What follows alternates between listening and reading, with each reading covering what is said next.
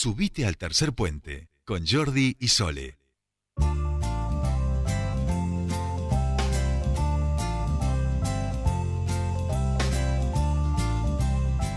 15, 40 minutos de esta tarde en toda la República Argentina y nos vamos a meter con un tema que en realidad venimos siguiendo desde el programa. Ustedes saben todo lo relacionado a la emergencia hídrica, cambio climático, sequía, es uno de los temas que tratamos de ir siguiendo en este programa. Y en ese sentido vamos a charlar con el diputado provincial de la democracia cristiana, Carlos Coyola, porque presentó tres proyectos orientados a contribuir ante la emergencia hídrica declarada en la provincia a, raíz de la disminución en los cauces de agua de los ríos Limay y Neuquén. Carlos, muy buenas tardes. Le saludan Soledad Brita Paja y Jordi Aguiar. Bienvenido a Tercer Puente.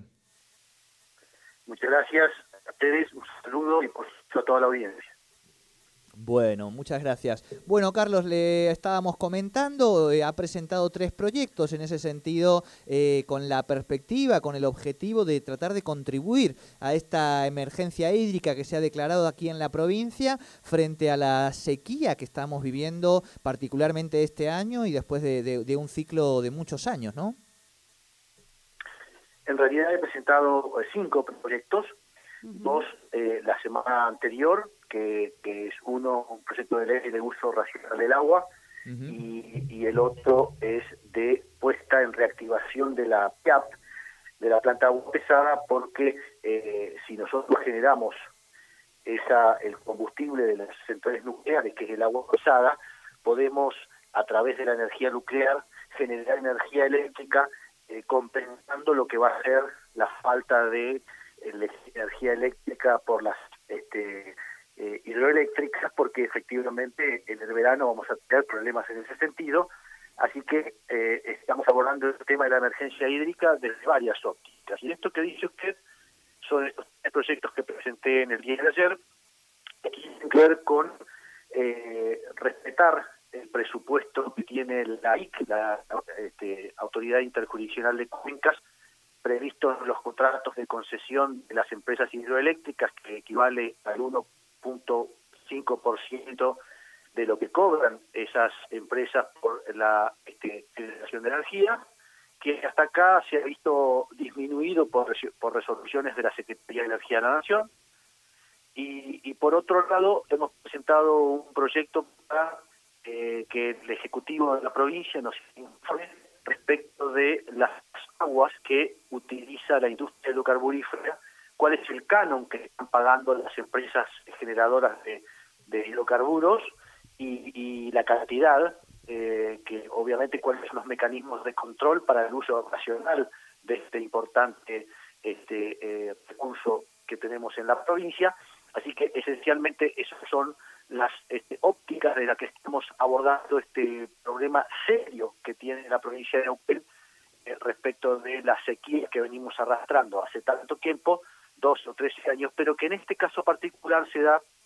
con este, que en paralelo también está en severa sequía eh, la este, cuenca que desemboca en el río Paraná, por lo tanto Argentina está en un periodo de sequía muy serio que va obviamente a repercutir negativamente en la este, generación de energía eléctrica para fundamentalmente en los periodos de mayor demanda de este próximo verano.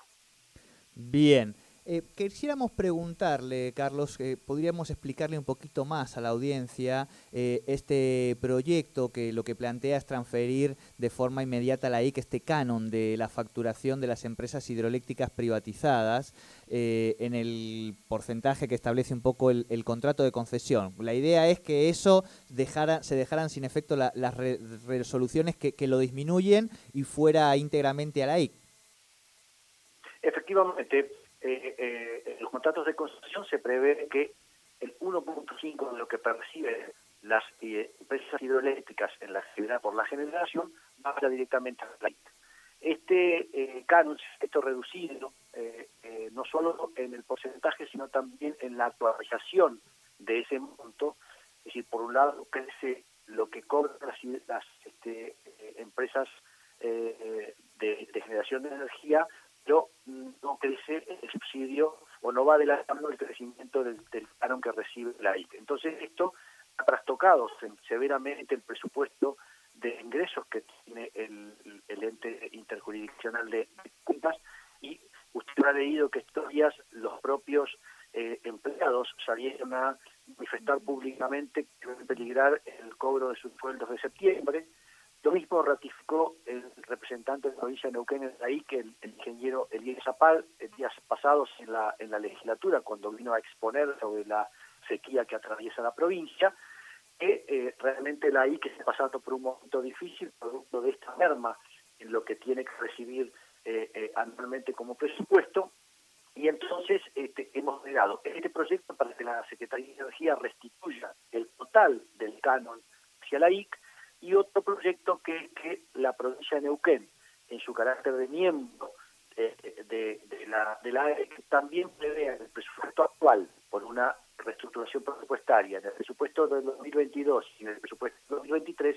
un aporte eh, para la IC para ayudar a que este, pueda desplegar como corresponde las funciones que se ven incrementadas en este periodo de crisis eh, hídrica en la provincia. Eh, ahí en ese, en ese punto consultarte, porque, bueno, un poco leíamos la, información de prensa respecto a estos proyectos y un poco lo que, lo que vos comentabas, que, que, que, se ha dado a conocer estos, estos últimos días en los medios, y pensaba en ese canon que se supone que es equivalente al 1,5%, ¿no? Este canon de ley, y por algunas cuestiones